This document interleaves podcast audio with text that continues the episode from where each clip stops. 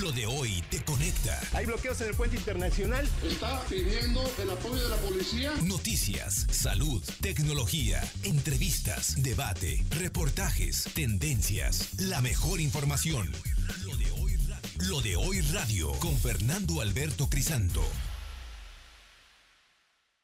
Pues tuvo que reconocer que hay escasez de vacunas y que ello específicamente en algunos algunas enfermedades ah, puede generar incluso la muerte. O sea, tan delicado está el tema que no hay vacunas y no hay vacunas desde el año pasado, ¿eh? Ojo. Silvino Cuate, infórmanos, por favor. ¿Qué tal? Muy buenas tardes. Pues efectivamente comentarte que esta mañana el secretario de Salud, José Antonio Martínez García, dio a conocer que actualmente en Puebla no se cuentan con vacunas para prevenir el tétanos, la difteria y el virus de papiloma humano. El funcionario estatal no comentó desde cuándo en Puebla no se tienen pues este tipo de vacunas, sin embargo, como lo señalabas, recordemos que desde el inicio de la pandemia ya se venía mencionando el desabasto de vacunas, sobre todo este tipo, que son sobre el VPH y sobre el tétanos, que ya empezaban a escasear desde el inicio de la pandemia y bueno, a la fecha pues aún no ha enviado la federación este tipo de vacunas. Escuchemos parte del mensaje que señala el secretario. Sí tenemos eh, para tuberculosis, tenemos BCG, la que no tenemos, no contamos ahorita, es la TD, que es eh, tétanos y difteria, pero este, tampoco tenemos BPH, pero ya contamos con eh, neumocóxica, DPT, eh, sarampión rubiola, la hexavalente, neumocóxica, la de influenza, por supuesto, eh, antivaricela. Comentarte que en otro tema, en relación a la vacunación contra el COVID, dijo que se han aplicado al momento 184.700 vacunas a personas rezagadas. Con ello se tiene un alcance del 97.48% de la población que ya cuenta con al menos una dosis, Fernando. Bueno, pues el asunto ahí está no, no se ha surtido las vacunas. Eh, mm, no es un caso exclusivo de Puebla, es en el país y son sin duda también parte de, las consecuencias de la pandemia de COVID, el hecho de que no se estén produciendo el número de vacunas suficiente y que éstas no lleguen precisamente para estar ahí, para estar, para poder defender la salud de miles y miles de poblanos. Así es que es un tema no, que no es menor y que esperemos que pronto se normalice este asunto. Muchísimas gracias. Y bueno, vámonos ahora con eh, mi compañera Aure Navarro para que nos comente, porque hoy compareció el secretario de Educación Pública. Ya terminó la comparecencia, Aure. Muy buenas tardes. Buenas tardes. Comentarles que el titular de la Secretaría de Educación, José Meritón Lozano, pues informó que en el estado de Puebla se tienen a 25 mil alumnos con educación intermitente y al estar en pandemia por COVID-19 se tienen 52 escuelas con clases en línea, pero que están por retomar sus actividades presenciales. Además, informó que en un periodo del 3 al 28 de enero de este año, pues ya se han registrado 302 casos de contagios entre estudiantes y docentes. Además de que durante el primer año de la pandemia, Placer pues registró un acumulado de 480 escuelas vandalizadas, siendo la ciudad de Puebla donde más se dañaron pues estas instituciones educativas. Escuchemos a José Melitón. Y del 3 de enero que regresamos a clases al 28 de enero hemos tenido 302 casos, 142 de aprendientes y 160 del personal docente y administrativo. 302 casos. Entonces, como se darán cuenta, las escuelas son espacios seguros. Además, es importante enfatizar que los contagios no se dan en las escuelas. Si ustedes visitan una escuela van a encontrar medidas muy estrictas de prevención. Los contagios se dan afuera. Y bueno, comentar, Fernando, que durante su comparecencia, como bien lo decías este día ante diputados de la 61 legislatura, pues fue justamente la diputada local por el PRI, Laura Zapata Martínez, quien pidió conocer por qué se determinó mantener el ciclo escolar actual de forma presencial con un esquema híbrido, cuando otras entidades con niveles de contagios de COVID-19 menores al del Estado de Puebla, pues optaron por estar en clases en línea o virtuales. En respuesta, Melitón Lozano precisó que los contagios en el primer mes de enero tanto en estudiantes como docentes, pues no tuvieron su origen en las escuelas, Fernando, sino en la calle, pero estos fueron detectados precisamente en las, instituciones educativas y pues es así como se ha determinado hacer esta valoración de los estudiantes. Y bueno, además aclaró que la finalidad pues no es saturar a las escuelas con grupos presenciales en este ciclo sino garantizar que los alumnos pues formen parte de las tres fases, es decir, la educación a distancia, presencial y el trabajo autónomo, Fernando. Bueno, pues ahí estuvo, ¿no? ¿Qué tal? Ahora sí la oposición actuó o no dijo nada, como ha pasado en otras comparecencias. Bueno, a excepción del PAN, ¿eh? el PAN siempre ha eh, fijado posición en torno y ha sido crítico. Pero el PRI y el PRD, ni, bueno, el PRD ni siquiera tiene diputados, pero no, no dicen nada, ¿no? Así es, Fernando, por el PRI precisamente es lo que te comentaba, que se le cuestionó por qué se decidió que este ciclo escolar pues fuera con el esquema híbrido y no fue más allá de otro cuestionamiento. Y ya por parte, bueno, del PAN, en este caso, pues fue voz de la diputada Aurora Sierra de la fracción del PAN quien pidió saber la situación de la aula, Fernando. Bueno, y, y esa, esa sí generó conflicto incluso, ¿no? Entre, eh, si no estoy mal, el PT y ¿cómo se llama? Y el, el Partido del Trabajo y el PAN. Efectivamente, comentarte en ese sentido que en el ámbito político, pues el conflicto del AUSLAB generó en el Pleno del Congreso un enfrentamiento verbal entre la diputada del PT, Nora Merino Escamilla, con su homóloga del PAN, Mónica Rodríguez de la Vecchia. La primera en tomar la tribuna, pues fue Rodríguez de la Vecchia, quien exigió al gobierno del Estado liberar las instalaciones y permitir que los estudiantes regresen de forma presencial a las aulas, sea dual o híbrida. Y esto, bueno, como bien lo decía, generó un descontento en la petista Nora Merino, quien descalificó que el tema de la UNA pues está queriendo politizar para sacar raja política. Escuchemos.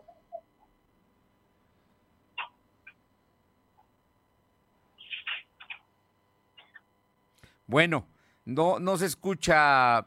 Vamos a ver, ¿ya lo tienes? No, eh, continúa, concluye, por favor, Aure. Que sí, en este sentido, pues Nora Merino descalificó que el tema sobre el conflicto pues esté volviendo una competencia por ver quién confunde más a los estudiantes y a los directivos y a los padres de familia, cuando en realidad pues el conflicto entre particulares tiene que ser resuelto en tribunales.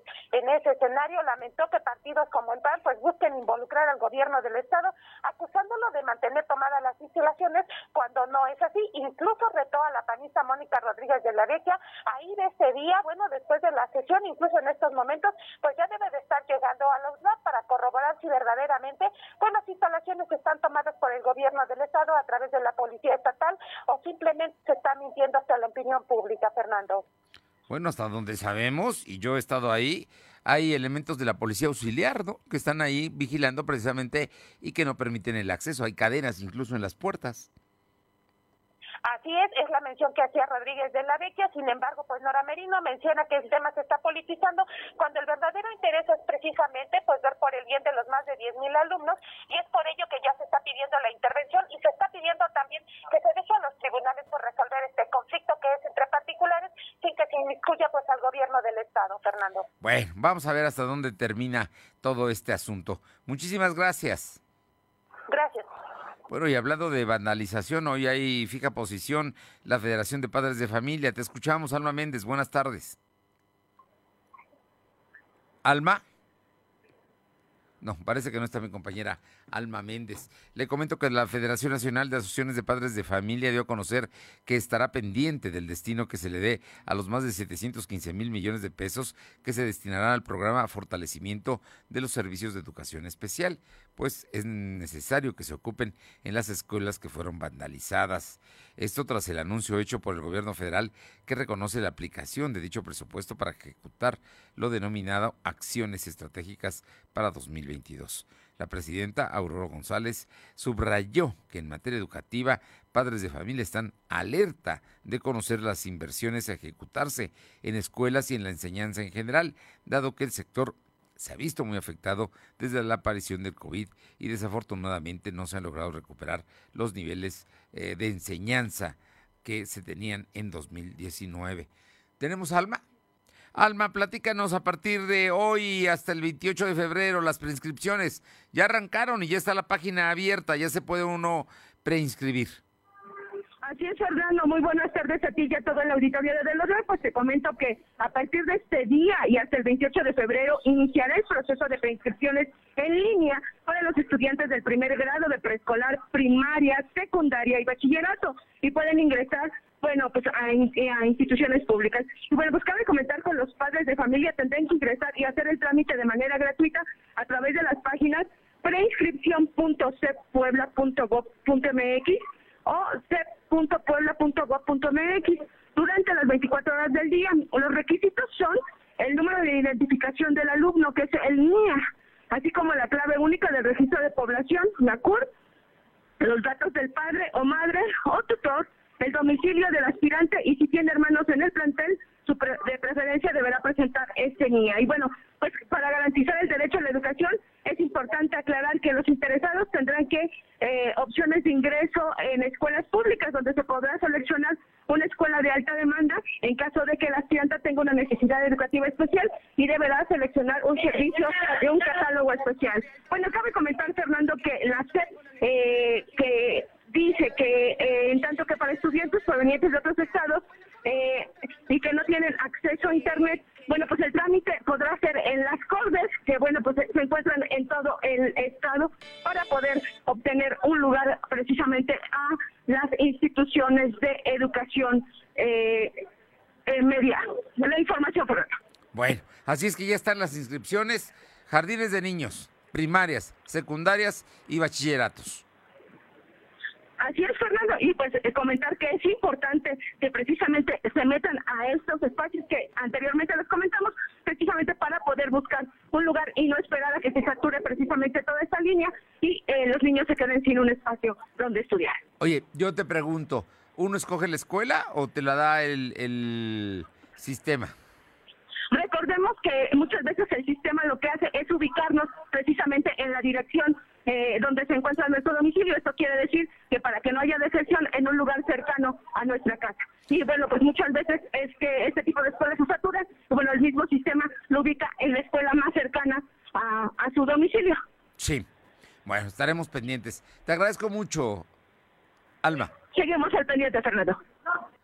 Y vamos con Silvino Cuate para que nos comente cuáles son los datos que se dan de contagios de coronavirus. Ya está también la campaña, Silvino, en el interior de, del estado, en municipios, mm, apoyando a los mayores, de, el refuerzo de los mayores de 40. Efectivamente, comentarte que la Secretaría de Salud registró 465 nuevos enfermos de coronavirus y 4 defunciones. Actualmente hay 139.352 acumulados y 16.574 fallecidos. El secretario de Salud, José Antonio Martínez García, explicó que en todo el estado hay 3.023 casos activos distribuidos en 80 municipios, es decir, el que de presencia en el 37% de la entidad. Además, se tienen registrados 267 pacientes hospitalizados. De estos, 30 están graves por lo que requieren ventilación mecánica asistida y como lo mencionaste, la vacunación de refuerzo a mayores de 40 años ya comenzó al interior del estado en 80 municipios y esta semana será cuando la dependencia pues informe y confirme si empezaría el refuerzo en la vacunación en la capital poblana que podría ser el jueves, sin embargo aún no está confirmado, Fernando. Esperemos mejor, esperemos. El tema de la capital no se sabe aún cuándo empezará. Por lo pronto, es importante seguirnos cuidando. Gracias. Buenas tardes. Son las 2 de la tarde con 16 minutos, 2.16. Lo de hoy es estar bien informado. No te desconectes. En breve regresamos. Regresamos. En la Fiscalía General del Estado de Puebla contamos con la Fiscalía Especializada en Investigación de Delitos Electorales. Nuestra labor es investigar delitos electorales como ejercer presión, violencia o amenazas para votar por un candidato o candidata, la compra de votos, la suspensión o el uso de programas sociales y servicios públicos con fines electorales, entre otros. Para orientación y denuncias llámanos al 800-337-2337. La Fiscalía Especializada en Investigación de Delitos Electorales protege tu voto.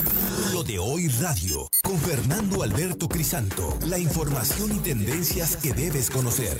De lunes a viernes, de 2 a 3 de la tarde, por esta frecuencia. O por internet, www.lodehoy.com.mx. La influenza es una enfermedad respiratoria que se incrementa en la temporada invernal y puede tener efectos graves en la salud. La vacuna es la mejor forma de protegernos. Acude a tu unidad de salud para vacunar a niñas y niños de 6 a 59 meses, personas con enfermedades crónicas, mayores de 60 y embarazadas. Por tu bienestar y el de tu familia, vacúnense. Secretaría de Salud. Este programa es público, ajeno a cualquier partido. Lo de hoy es estar bien informado. Estamos de vuelta con Fernando Alberto Crisanto.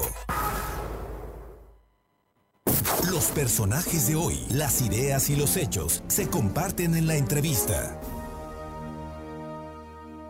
Bien, y esta tarde están con nosotros y verdaderamente me da muchísimo gusto saludar a dos amigos que, que yo admiro, quiero y que son muy buenos. A don Genaro eh, Carrera Romero, gerente general del restaurante Dom. Muy buenas tardes, ¿cómo está?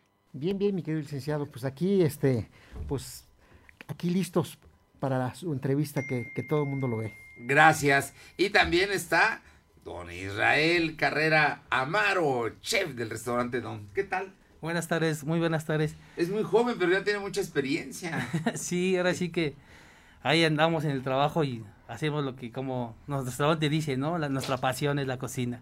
Bueno, vamos a ubicar el restaurante Dom. Es un restaurante verdaderamente muy, muy bonito, muy, en un lugar muy agradable y muy cómodo. Está en una plaza comercial que está precisamente en la recta Cholula y Calzada Zabaleta. Así es, licenciado, sí. Estamos adentro. Platíquenos, platíquenos de dónde lo ubicamos para que la gente sepa llegar y para que también sepa cuáles son las especialidades que se sirven en el Dom. Claro que sí, licenciado. Mire, este, pues nosotros estamos ubicados entre la recta y Zabaleta en el centro mayor. así se llama la plaza, llama Centro la plaza Mayor. Centro Mayor. Estamos abajo de la Torre Negra, ¿sí? Este, entrando del estacionamiento, entrando por Zabaleta, ahí luego, luego a mano Luego, derecha. luego a mano derecha es el primer lugar, Es el ¿no? Ahí primer local que ahí está, ahí nos encontramos. Siempre hay estacionamiento, Sí, está muy no, cómodo. Claro, no tenemos ningún problema en ese aspecto, pero este, pues sí estamos ahí, pues esperándolos ahí a- con, con mucho gusto ahí. a No, hombre, los clientes. y, y se come exquisito, ¿eh? Claro que sí. Precisamente, ¿cuáles son las especialidades, mi chef, de que, que tiene el DOM? Bueno, nuestras, especia- nuestras especialidades son la comida mediterránea, más que nada los mariscos, eh, los cortes, tenemos algunos cortes, pero especialidad es la comida española. Este es una fusión de todas las, de todos los, de todos los países en Europa, como puede decir hasta la, de hecho la hacemos hasta la mexicana, entonces hacemos un, una concentración de productos que, que en realidad nos hace Pero tiene cosas muy ricas que no encuentro yo en otros lugares, ¿no? La verdad.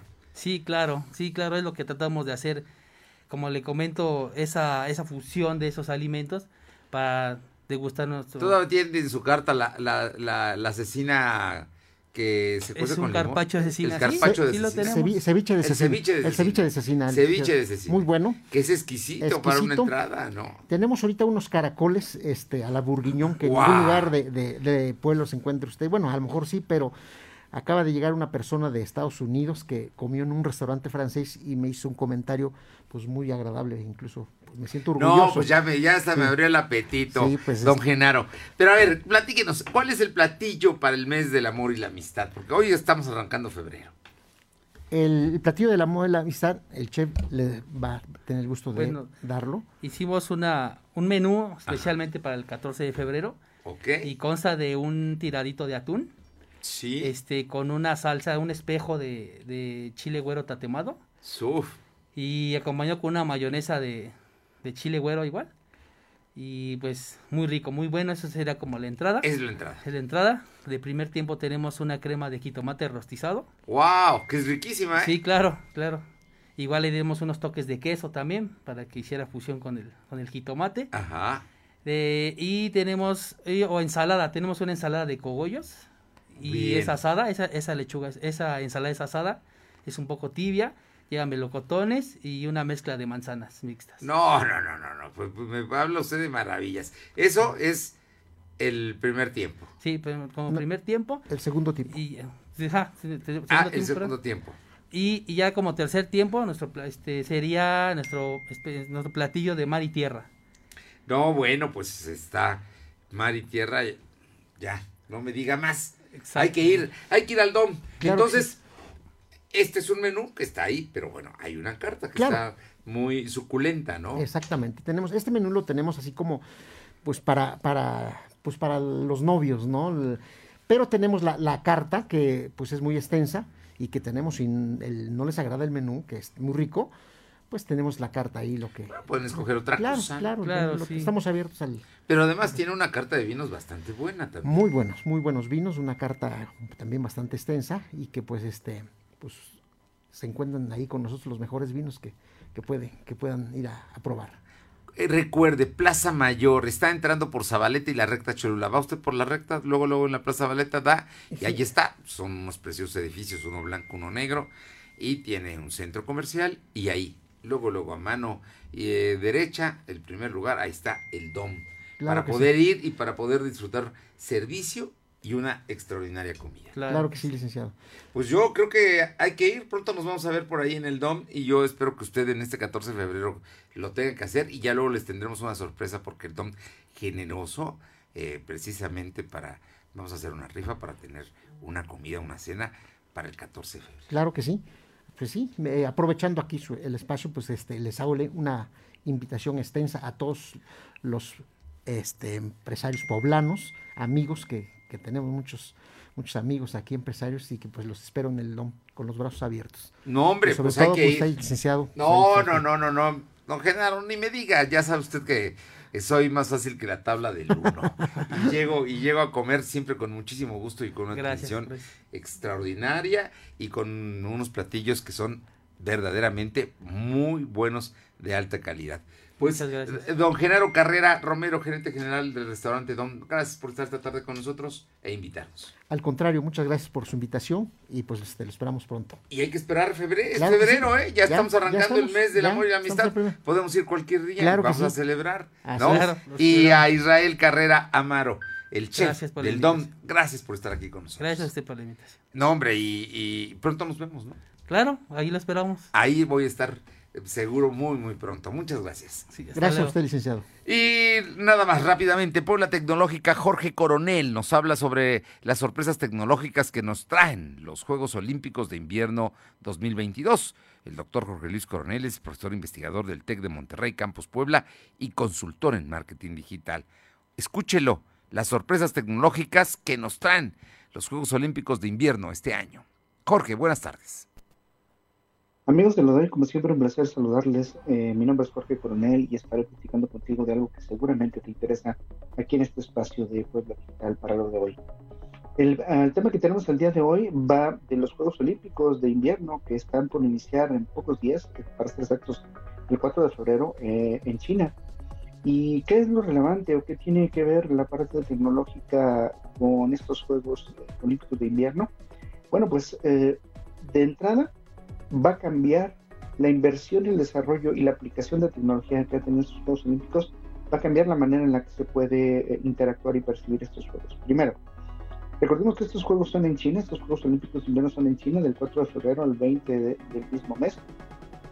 Son 15 disciplinas y eh, los, el comité organizador del lado de eh, el comité organizador de estos Juegos Olímpicos de la mano con empresas chinas como, como Huawei o como mm, la empresa ah, China Media Group, que es eh, esta, esta, digamos, productora y generadora y administradora de los canales de definición de ultra alta definición, han anunciado que para este evento se van a hacer transmisiones específicas. Por ejemplo, eh, la definición eh, 8K llamada Ultra High Definition, es un elemento muy importante.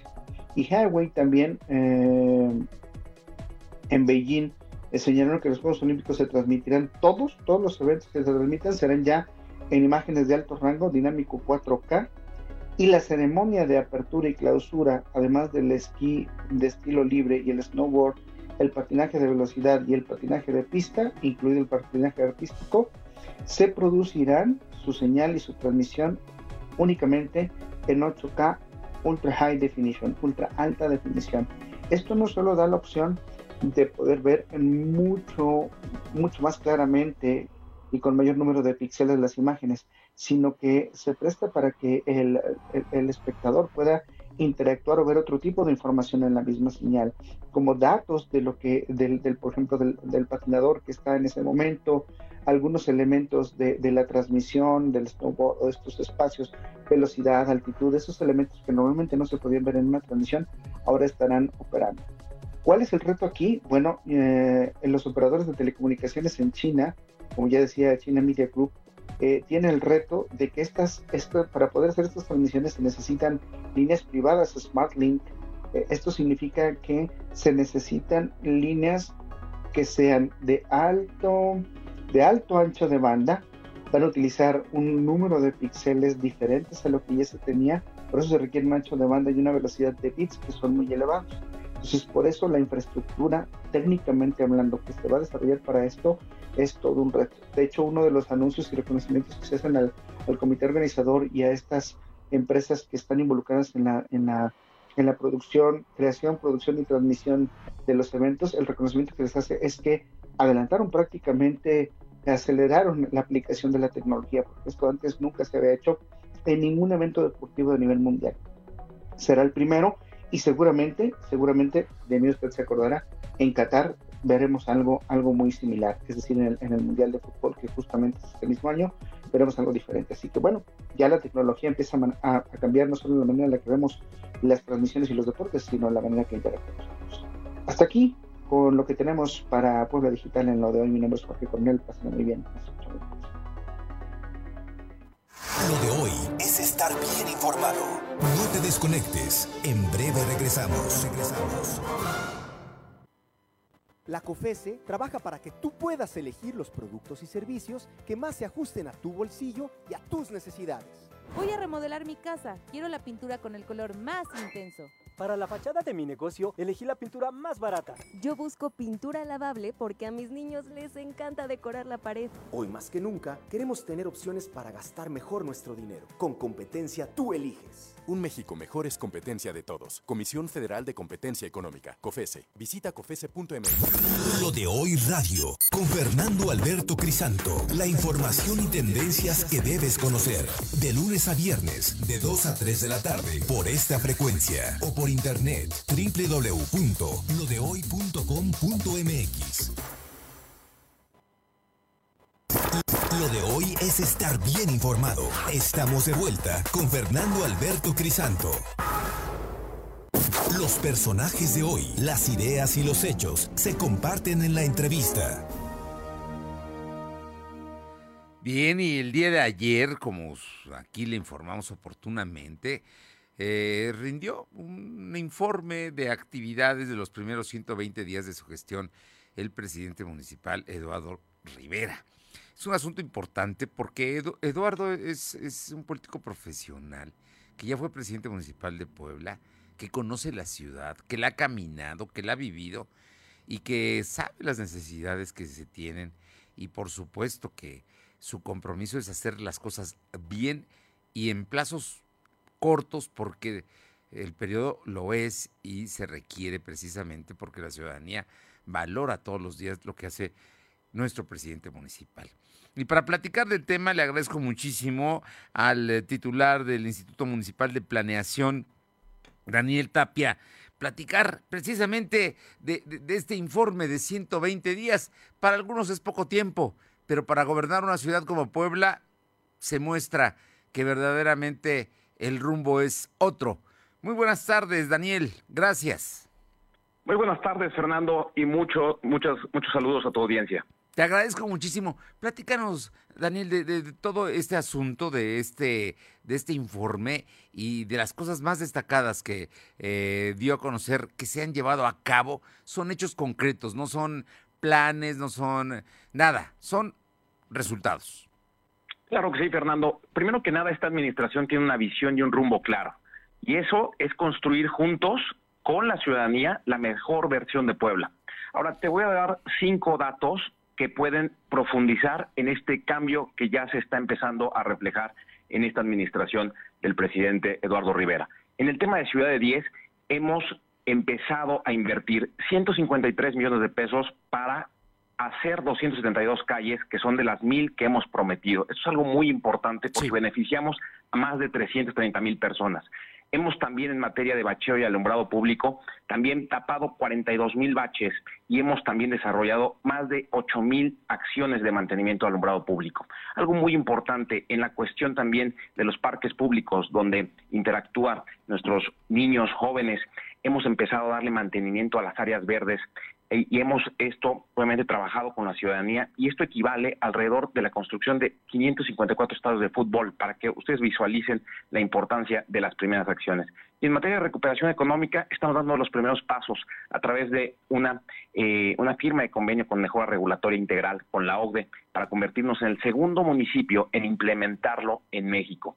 Y algo también muy importante es que al presidente Eduardo Rivera le importan los temas sociales y de esa manera está empezando a desarrollar programas de Contigo Mujer, Médico Contigo y estancias infantiles para beneficiar a jóvenes, a personas de la tercera edad y a niños también para desarrollar eh, su eh, desarrollo motriz, obviamente social y emocional en todos los sentidos. Oye, bueno, pues pues te digo, el tiempo es muy poco, son 120 días y hay acciones muy específicas. En todo esto, sin duda, la obra pública, los servicios públicos son importantes, pero el, asunto de la atención a, la sociedad, el, asunto de, programas como eh, Médico en tu casa, creo que se llama, y, y las estancias infantiles que hoy se echaron a andar, son cosas que son sin duda trascendentes. Sin duda, mira, el programa de Médico Contigo lo que busca es dar atención a personas de la tercera edad que no tengan la posibilidad de ir a los centros de salud. Para darte un dato, uno de cada cuatro poblanos no tiene una atención de cobertura de salud, Fernando. Esto es algo que debemos de atender. Y en el tema de estancias infantiles, como tú bien lo acabas de decir, lo que buscamos es que este programa sea progresivo, es decir, que estimule obviamente una focalización a aquellas personas que más lo necesitan, principalmente mujeres, y obviamente que tengan una atención, me refiero a los niños, una atención integral, que se les provea eh, eh, seguridad dentro de las estancias infantiles y se pueda hacer un desarrollo y un estímulo para que tengan un crecimiento óptimo durante su estancia en, estos, en estas instalaciones. Pues mira que parece eh, extraño, pero también hay papás ya ahora que tienen que trabajar y se hacen cargo de los hijos y pues no había estancias, ¿no? Y ahora Puebla va a tener estancias infantiles.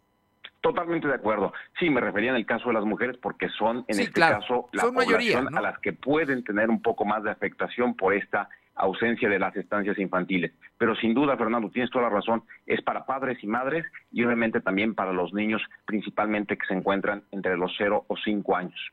No, yo, yo creo que es muy importante porque además los llevas a un lugar donde los van a tratar profesionalmente, los van a cuidar y, y sin duda tú te sientes con la seguridad de que vas, dejas a tu hijo temprano, lo recoges después, que es yo creo que un, una, un gran ejercicio este que se está haciendo. Platícanos más de todos estos eh, trabajos de Lalo Rivera eh, en Puebla, que además Mira, es muy madrugador nuestro presidente municipal. Claro que sí. Lo que nos ha subrayado el presidente municipal es trabajar a primera hora, trabajar bien y escuchando a la ciudadanía. Voy a focalizar en tres elementos que probablemente no se han escuchado en los medios y uno tiene que ver en el tema del centro histórico. Eh, el presidente municipal ha estado mejorando la luminaria, el lavado de espacios públicos, reposición de botes de basura y limpieza, obviamente en las zonas donde más eh, se, se eh, esta, esta eh, problemática. 200 inmuebles en San Antonio y en el refugio se han empezado a intervenir como parte de estos procesos de mejoramiento al centro histórico. También una cuestión muy importante es la recuperación de la calle 5 de Mayo. Con esto, obviamente, buscamos tener una imagen urbana que permita también reactivar de manera directa e indirecta la economía del centro histórico, que como tú bien sabes, Fernando, es uno de los puntos neurales más importantes de reactivación económica para nuestro eh, municipio. Otro elemento muy importante es el tema del deporte. Vamos a hacer sede del Mundial de Fútbol 7, que es un evento de talla internacional que muchas veces estamos eh, subrayando para Puebla, la necesidad de contar este tipo de eventos. Y algo muy importante, la cultura. Lo que buscamos con esta administración, Fernando, es que la cultura se democratice, se socialice en diferentes rincones. Y como, como ejemplo, te voy a dar la asistencia que tuvimos en, en, en, la Noche de Museos, Corredor Metropolitano de Ofrendas y La Muerte es un Sueño, rebasó medio millón de personas, lo cual obviamente es un reflejo de la importancia que tiene la cultura y también, obviamente, dar este tipo de espacios para que pueda, obviamente, eh, socializarse entre la ciudadanía. Oye, pues queda muy claro que en muy poco tiempo, tres meses, que todavía faltan unos días para los tres meses, se está lo consiguiendo eh, cambiar el rumbo de la ciudad. Sí, Fernando, pero sabemos que también los retos y los desafíos son eh, muy grandes. Por eso es que necesitamos una corresponsabilidad con toda la ciudadanía. Vamos a poner obviamente a Puebla en los ojos del mundo, vamos a tener que escuchar a todos los ciudadanos, pero también vamos a necesitar que se involucren y que se sientan reflejados en este gobierno. Me parece que hoy es un gran momento de construir los pilares que marcarán el legado de nuestra generación y obviamente pues en, víspera de, eh, estos 500 años que van a cumplir, que se va a cumplir a Puebla, pues tenemos obviamente una visión de largo plazo y lo vamos a cumplir para obviamente beneficiar a las poblanas y a los poblanos. Yo por último te preguntaría, tú como encargado, responsable del Instituto Municipal de Planeación, ¿qué ciudad vemos? Porque precisamente tu trabajo es ese, trabajar y ver qué ciudad necesitamos los poblanos en un corto y un mediano plazo en términos de lo que el presidente municipal va a sentar bases. Yo creo que son tres elementos, Fernando. Necesitamos una ciudad sostenible, segura e inclusiva. Obviamente la visión que tiene el presidente municipal es generar acciones en estas cinco, eh, en estos cinco ejes del cual forma parte el Plan Municipal de Desarrollo, que es el tema de medio ambiente y urbanismo, el tema de un gobierno innovador y finanzas sanas, el tema de recuperación económica, desarrollo humano y obviamente el tema de seguridad. Estos cinco elementos nos van a dar los fundamentos para generar una mejor ciudad, obviamente trabajando para y con la ciudadanía. Pues Daniel Tapia, director del Instituto Municipal de Planeación. No sabes qué gusto saludarte y, con estas noticias que sin duda hay que subrayarlas, porque una cosa es lo que se escucha y lo que se ve en el día a día, pero otra es reflexionar sobre el rumbo que se está tomando y las acciones que se van haciendo por la ciudad que se quiere, pero que también merecemos los poblanos. Tienes toda la razón, Fernando. Me parece que este cierre es lo más apropiado eh, para esta entrevista y yo te agradezco el espacio y como siempre a las órdenes. Igualmente, aquí estaremos platicando porque eh, tú en, tu actividad tienes muchas, muchas cosas y muchos temas que vale la pena que la gente entienda de qué se trata y sobre todo, tú lo dijiste muy bien al principio, que se involucre, que es un tema de corresponsabilidad entre la autoridad, sí que tiene una obligación, pero también entre los ciudadanos que tenemos que cuidar y aportar a nuestra casa, que es Puebla es nuestra responsabilidad y es un servicio que nosotros con mucho gusto lo hacemos. Gracias, Fernando. Un fuerte abrazo, Daniel. Gracias, un fuerte abrazo. Hasta luego. Gracias, Daniel Tapia, eh, director del Instituto Municipal de Planeación. Vámonos ahora con más información. Eh, este martes, trabajadores de caminos y puentes federales realizaron una manifestación y amenazan con tomar las casetas. Ya las tomaron. Es que hay despidos masivos en caminos y puentes federales. Alma. Así es, Fernando, como bien comentas, este martes trabajadores de caminos y puentes federales realizaron una manifestación en las casetas de Amozoc, así como en San Martín, esto debido a que hay despidos masivos por la empresa Esparta Servicios Eficientes SADCB. Y bueno, pues es que esta empresa no los ha liquidado y hasta el momento no les ha dado una explicación al respecto. Y bueno, pues cabe mencionar, Fernando, amigos del auditorio, que en un documento emitido por la Dirección de Administración y Finanzas de Capufe, informó que hasta el 31 de diciembre del 2021 la empresa Esparta trabajaría para la, esta dependencia federal por lo que a partir de enero se darían finiquitos o liquidación y esto daría paso a un contrato formal a los trabajadores. Esto debido a que desde abril del 2021 se prohíbe la figura de subcontratación. Y bueno, pues comentarte, como ya habías dicho al principio de esta nota informativa, es que existe una reunión entre los administradores de Capufe y el sindicato y bueno, pues en caso de que no haya un acuerdo, pues estarán tomando las eh, casetas a nivel nacional a modo de que se dé un resolutivo. Pero esto es parte de lo que comentaron. Trabajamos para Esparta, no nos, no nos da la cara, no nos liquidó, no sabemos nada de ellos. De hecho, la última quincena nos no nos la pagaron. estuvimos laborando hasta el 31 de enero y todos este, nuestros compañeros que entraron ahorita en la mañana tampoco los dejaron ingresar. Entonces creemos que es injusto todos los años que llevamos trabajando para Caminos y Puentes Federales. Es decir, que Capufe va a subcontratar a una empresa que se llama Esparza Servicios Eficientes y ellos van a sustituir a todos los empleados, ¿no? Así es, Fernando, es lo que habían quedado precisamente que el eh, Capufe absorbiera precisamente a todos estos empleados que estaban como eh, eh, nivel outsourcing, sin embargo, no lo ha hecho y bueno, incluso no se les ha eh, pagado precisamente esta quincena del 31 de enero. No, pues con razón están muy molestos, son los caseteros, ¿no? Todo, mucho, muchos de ellos están ahí en la en, en Capufe, Caminos y Puentes Federales de Ingreso. Qué raro, ¿no? Porque el gobierno en lugar está ahorita privatizando este tema. Ha- habrá que seguir insistiendo en el asunto y tem- em, el temor es que haya toma de casetas. Así es, Fernando, precisamente alertaban que desde la una de la tarde, incluso esta manifestación iba a iniciar desde un Sí. inicio a las nueve, sin embargo, eh, bueno, pues ahora sí que el sindicato intervino y les pidió mesura y, bueno, pidieron hablar precisamente para poder llegar a un acuerdo, pero ellos sí amagaron que si a la una de la tarde, a partir de la una de la tarde no había un resolutivo, entonces era como iban a tomar las casetas, pues están afectando a cerca de 2.500 trabajadores. Hasta el momento no ha sucedido, estaremos pendientes. Oye, brevemente, dime, ¿qué está pasando en la Universidad de las Américas? Comentarte, Fernando, que bueno, pues eh, la tarde de ayer se emitió un comunicado en el cual, bueno, pues ahora sí que administradores, eh, maestros y alumnos, bueno, desconocían la figura de Armando Ríos Peter como eh, rector de esta universidad. Incluso ellos dijeron que no habían tenido ningún contacto ni querían tenerlo. Asimismo, bueno, pues dijeron o pidieron al gobernador que precisamente se hiciera a un lado y que se hiciera valer el Estado de Derecho.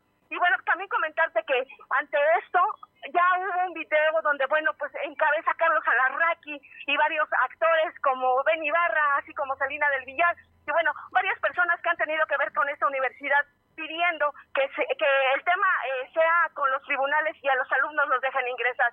También cabe mencionar, Fernando, que Sí. el rector Ríos Peter ha pedido, eh, bueno, informó que ha pedido precisamente a la Junta que permita que los alumnos ya regresan a clases presenciales y que, bueno, pues espera que muy pronto pueda dar esta fecha para que los alumnos ya puedan ingresar a las aulas.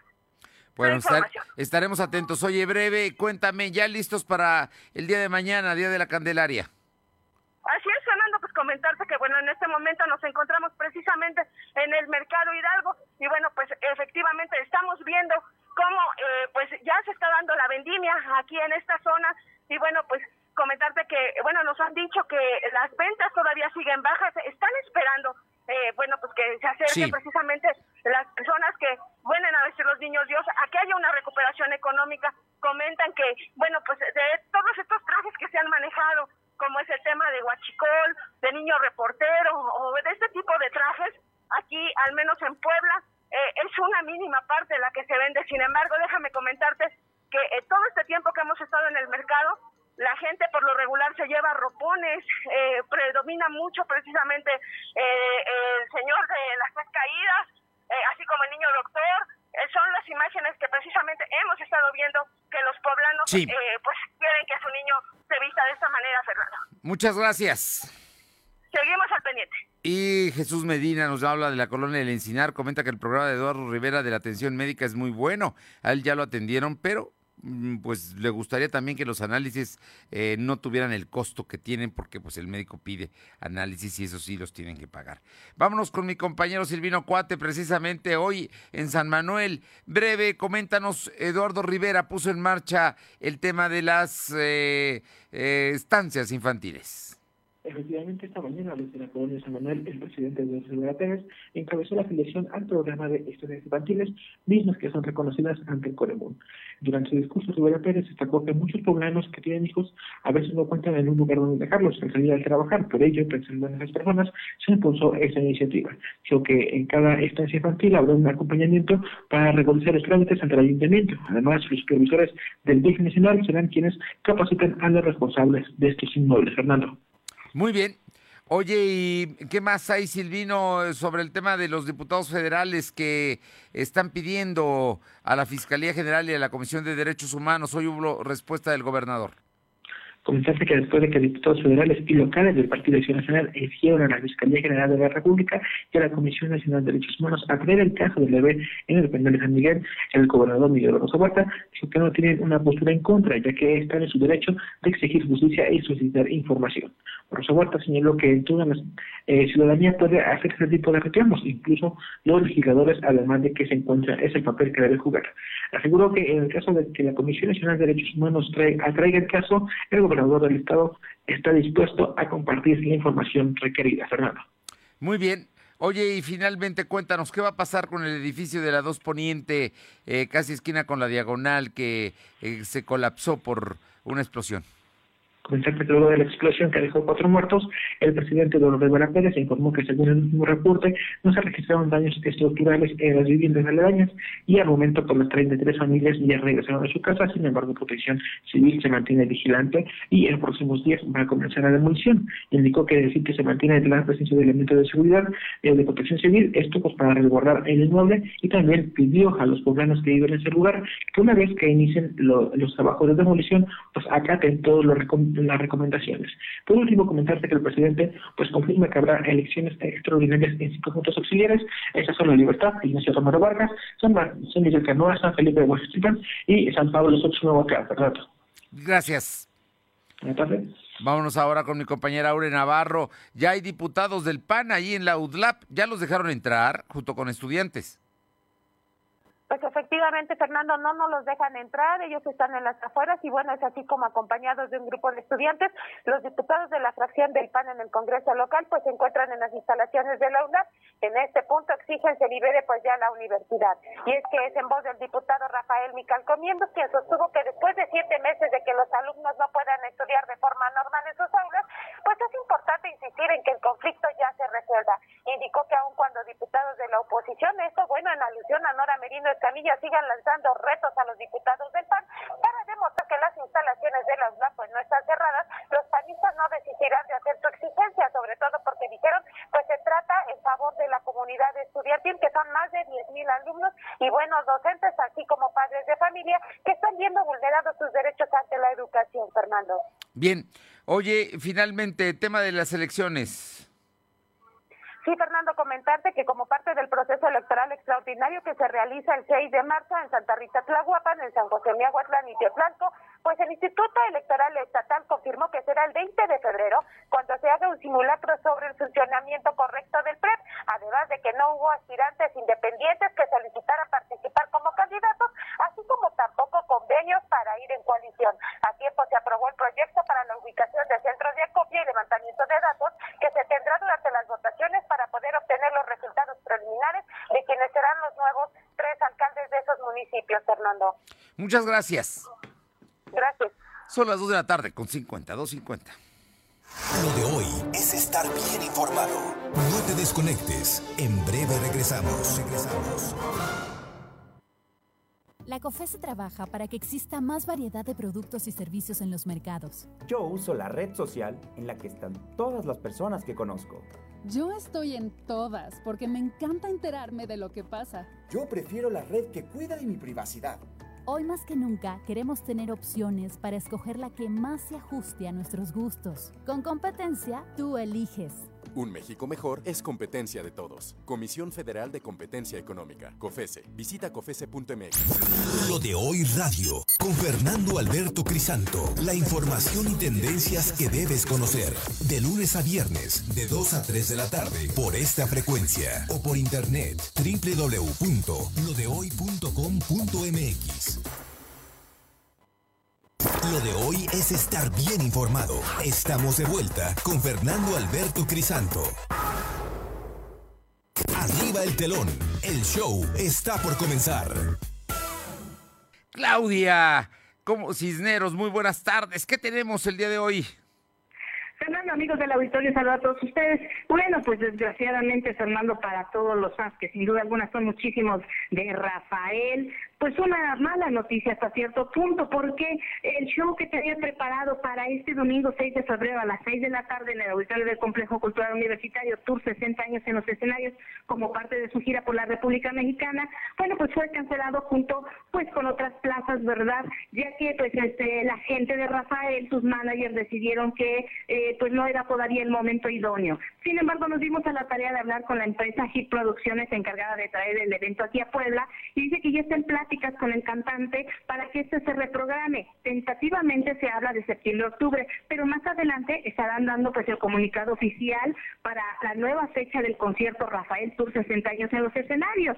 Mientras las personas que adquirieron boletos, porque déjame comentarte que la Plaza de Puebla era de las más vendidas, si ya no quieren esperar esta reprogramación, bueno, pueden pedir su devolución a Superboletos, Fernando. Muy bien. Bueno, pues qué lástima que no venga Rafael, que todavía canta y que canta muy bien. Ha hecho duetos y lo hace bastante bien. Por cierto, también se suspendió lo de Roberto Carlos, que estaba programado para la próxima semana porque tiene COVID, Fernando, ¿no? Así es. Eh, independientemente de que ya hay muchos conciertos y muchos eventos este, que ya están anunciados, es importante decirle al auditorio que existe esta posibilidad, porque seguimos en pandemia y bueno, pues eso ya queda a veces a consideración de los managers de los artistas. Muy bien. Oye, y cuéntame, eh, Cristina Aguilera, da nota. Bueno, pues Cristina Aguilera sabemos que ya ha hecho varios duetos en español, pero esa es la primera vez que va a estrenar, más bien ya estrenó todo un EP en español, el cual, bueno, pues ya está disponible también en todas las plataformas digitales. Y bueno, pues es una parte de homenaje para toda esta comunidad que tiene muchísimos fans de Aguilera. Y bueno, pues su primer sencillo es Santo junto a Osuna. Es una canción que ya está disponible y que fue compuesta tanto por Aguilera, Osuna y Dallas. Y bueno, pues ya cuenta con un video que verdaderamente está espectacular. Una gran, una gran producción y bueno, independientemente en el EP también hay- otras colaboraciones muy importantes como para mis muchachas en compañía de Becky G, Nicky Nicole, Natasha Pelucho, está también eh, Somos Nada, está también otro tema como Ya Llegué, un material muy bueno que yo creo que sin duda alguna la va a colocar muy alto a Cristina Aguilera porque es una producción totalmente en español. Bueno, sin duda, sin duda es toda una figura. Claudia, muchísimas gracias como siempre por la información. Nos encontramos el viernes. Bonita tarde a todos. Y por otra parte, Paula Aroche nos comenta en Atlisco que con el objetivo de fortalecer las buenas prácticas, así como promover actividades en pro del comportamiento ético, íntegro y eliminar la corrupción en el servicio público, la presidenta municipal de Atlisco, Ariadna Ayala, encabezó la primera sesión del Comité de Integridad y Ética. Al respecto, la presidenta municipal señaló que en cumplimiento a la Ley General de Responsabilidades Administrativas, la cual obliga que cada ayuntamiento cuente con un comité de ética e integridad, se instauró este organismo, el cual eh, durante este primer ejercicio aprobó el programa de trabajo y sus indicadores para 2022, mismo que contempla 40 acciones, eh, 10 más que el año pasado. Vámonos ahora con mi compañera Carolina Galindo. Terrible hallazgo allá en Huejotzingo. Te escuchamos, Caro. Fernando, buenas tardes aquí en el auditorio. Así es como bien lo comentas, macabro hallazgo que ocurrió allá en San Juan Pancoa, límites y Ojotingo, para ser específicos en la colonia Tomatilla, donde la tarde de ayer se realizó eh, la extracción de dos cadáveres que estaban al fondo de un pozo de más de 35 metros de profundidad. Decirte que el olor putrefacto fue lo que alertó a mis vecinos, quienes, quienes vía 911 alertaron a los cuerpos de emergencia y trasladaron ahí policías municipales y estatales y cuando descendieron bomberos del COPEM, tremenda sorpresa que se llevaron. El primer cadáver estaba cubierto con cal. Cuando sacan a este se dan cuenta que hay una bolsa negra con un segundo cuerpo. La Fiscalía General del Estado ya realiza las investigaciones en torno a este hecho. Terrible, terrible hallazgo allá en Huejotzingo, ¿eh? Mira qué cosas están pasando. Una zona muy, muy violenta. Muchísimas gracias, Caro. Muchas gracias.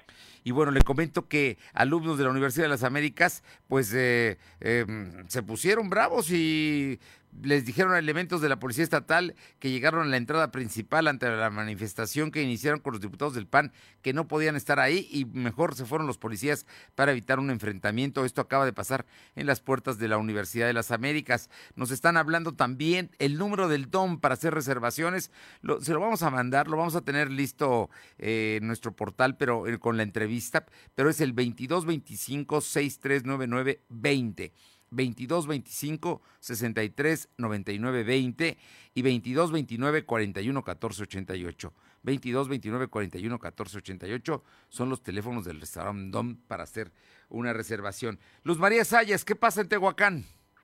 Hola, ¿qué tal, Fernando? Muy buenas tardes para ti, nuestros amigos de lo del bueno. Te comento que la violencia en menores de edad crece como un terrible cáncer y es en el municipio de Tlacotepec, en Juárez, este último día del mes de enero, en el barrio de la Columna, en un terreno baldío, encontraron en un terreno eh, de labor el cuerpo de un bebé en avanzado estado de putrefacción y fue a través de una llamada al 911, dando aviso posteriormente a la policía municipal, confirmando la terrible escena. Como es de esperarse, procedieron a coordinar la zona los policías municipales. Al lugar arribaron personal de la Agencia Estatal de Investigación para hacer el levantamiento de cadáveres y trasladarlo al CEMEFO para practicar la necropsia de ley y iniciar con una carpeta de investigación y, con, y bueno, y a ver si es probable que se pueda dar con la madre de este bebé. Cabe mencionar que no se sabe el sexo de la criatura. Lamentable la situación que se vivió en la de Benito Juárez, Fernando. Bueno, pues ahí está, ahí está el asunto. Muchísimas gracias. Eh, muy buenas tardes. Muy buenas tardes.